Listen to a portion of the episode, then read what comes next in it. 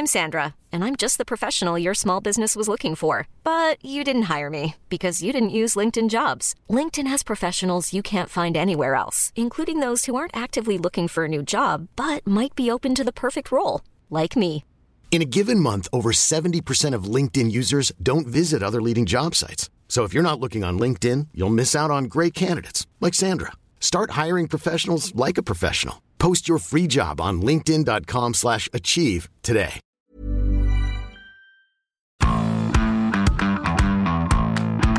Bonjour à tous et bienvenue dans Zone Mixte, le podcast de la rédaction des sports de 20 minutes. Ben, vous commencez à connaître le duo, hein, aussi que Chevalier Las Palais, euh, Nicolas Maillet, Pierre Hugerbert ou encore McFly et Carlito, hein, que de références. Julien et William pour vous servir. Salut Julien, salut tout le monde. Salut Will. Et comme on ne pouvait pas repousser éternellement le jour où on lui consacrerait un podcast, on va parler aujourd'hui du roi des jeux, du king de la savane, Quentin Fillon.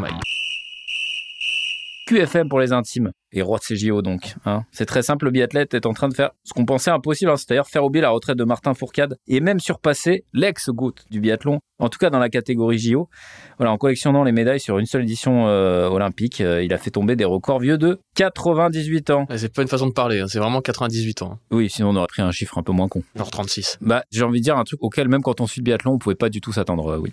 Non, non, non, et c'est Martin Fourcade lui-même hein, qui me dit d'ailleurs, euh, avec toujours un tact légendaire, Oui. Euh, on connaît Martin, il dit je l'aurais jamais vu arriver à ce niveau, si on m'avait demandé euh, globalement hein, si Quentin serait capable de faire ça, j'aurais répondu que non. Pas question de jeter la pierre sur Martin, parce qu'on pensait comme lui, euh, pas plus tard que 4 ans en arrière, euh, quand QFM vivait euh, tout simplement un calvaire à Pyeongchang en 2018, et qu'il enchaînait les tours de pénalité pendant que Fourcade allait lui douloureux, ramasser... douloureux souvenir dont on a eu l'explication un peu plus tard. Ouais, bah en fait, euh, à l'époque, c'est simple, le sportif était très superflu pour Quentin parce que euh, sa femme se battait depuis deux ans contre le cancer, euh, donc c'est le genre de combat qui fait vraiment passer tout le reste au second plan et que bon bah voilà, c'est pas les cinq anneaux olympiques qui allaient faire oublier ça.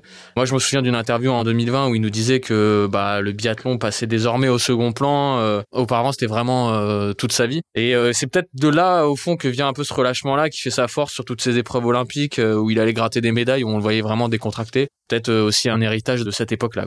Ouais, évidemment, ça suffit pas à expliquer la, réussite de QFM dans son ensemble, ni, son parcours professionnel, qu'il mène jusqu'à la domination du biathlon mondial. Au départ, faut savoir, Quentin Fillon-Maillet, il a un potentiel, mais c'est pas le, le plus talentueux du lot. Finalement, ce chemin-là, jusqu'à ces JO triomphaux, c'est un itinéraire qu'on peut résumer par deux surnoms. C'est d'abord Morpion, hein, Ouais, surnom le premier, Morpion. qui paraît-il faut plus trop utiliser. Ouais. Parce qu'aujourd'hui, ce surnom, bah, c'est plus Morpion, c'est Robocop, hein, l'un étant finalement la genèse euh, de l'autre. Et Robocop, pour l'anecdote, c'est des jeunes apparemment de l'équipe de biathlon qui lui ont donné. Morpion, ça symbolise cette époque euh, où QFM n'était pas encore au niveau des meilleurs, mais il montrait des prédispositions en fait à travailler plus que les autres et à jamais se décourager. Enfin bref, le truc de base des, champions.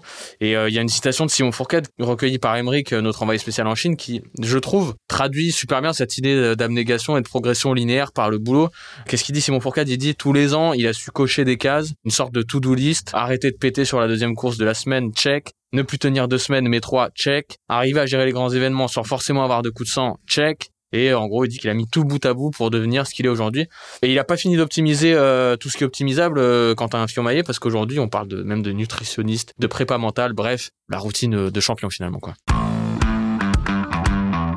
Il y a aussi un détail intéressant quand même pour ceux qui ne le connaissent pas bien, euh, c'est que Fillon-Maillet, c'est son propre carabinier, hein, c'est ça Will Je dis pas de Ouais, c'est ça, il fait ce carabine. Ouais, il conçoit ses armes depuis 2009. Il conçoit tous les bois possibles et inimaginables, même ceux dont on ne soupçonne pas l'existence. Même si son préféré, il a un petit tips, hein, son petit truc. euh, Bon, euh, celui qui passe le mieux euh, sur le pas de tir, c'est le noyer. Hein. Apparemment, c'est des, pour des questions de souplesse et de résistance. Voilà. Ses carabines, c'est quasiment un membre supplémentaire de la famille. Voilà, il les bichonne.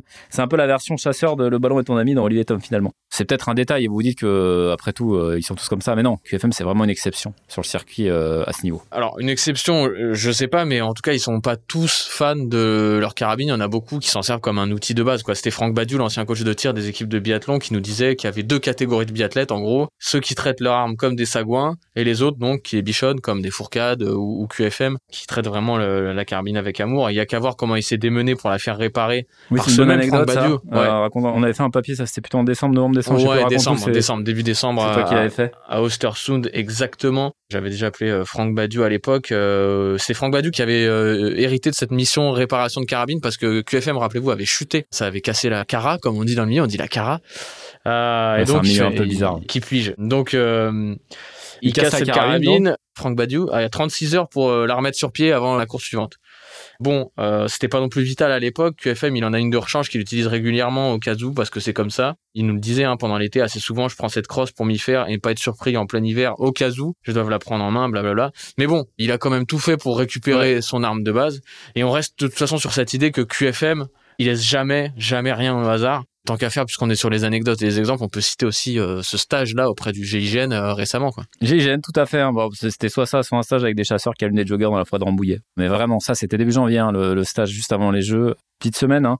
c'est ça. Euh, qu'est-ce qu'il avait dit à l'époque? Je voulais voir comment ils appréhendent une situation de stress extrême en mission. Ça, c'était dans un très bon papier de l'équipe quand ils jouent leur vie, comment ils gèrent leurs émotions. Alors c'était à Satori, dans un camp d'entraînement, c'est dans la région, c'est en Ile-de-France. Hein, voilà. On y allait assez peu souvent nous.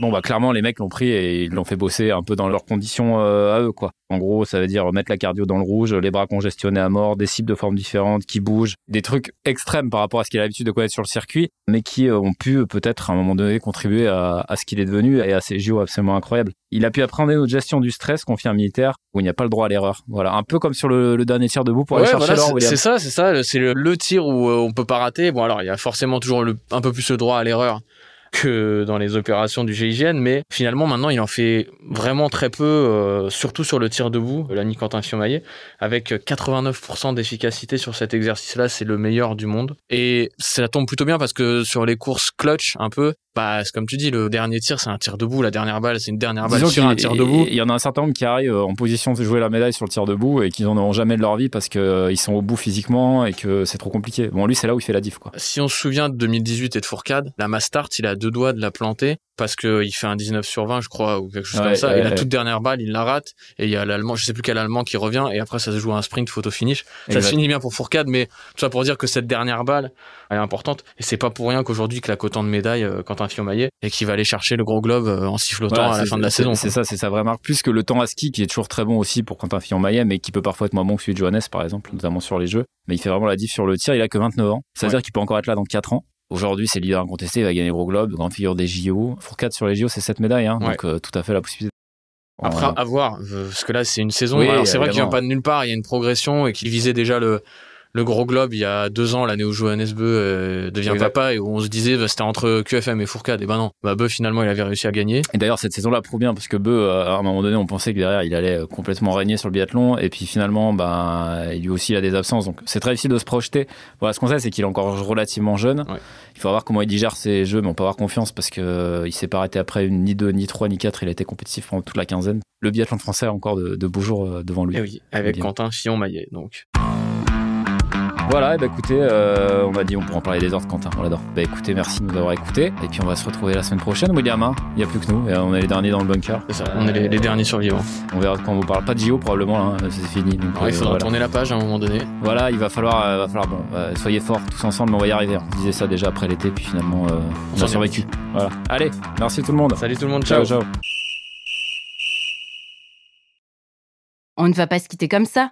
Vous avez aimé cet épisode? Sportif, généraliste, sexo ou scientifique, varié mais toujours bien informé. Découvrez les autres podcasts de la rédaction 20 minutes sur votre application d'écoute préférée ou directement sur podcast au pluriel.20minutes.fr.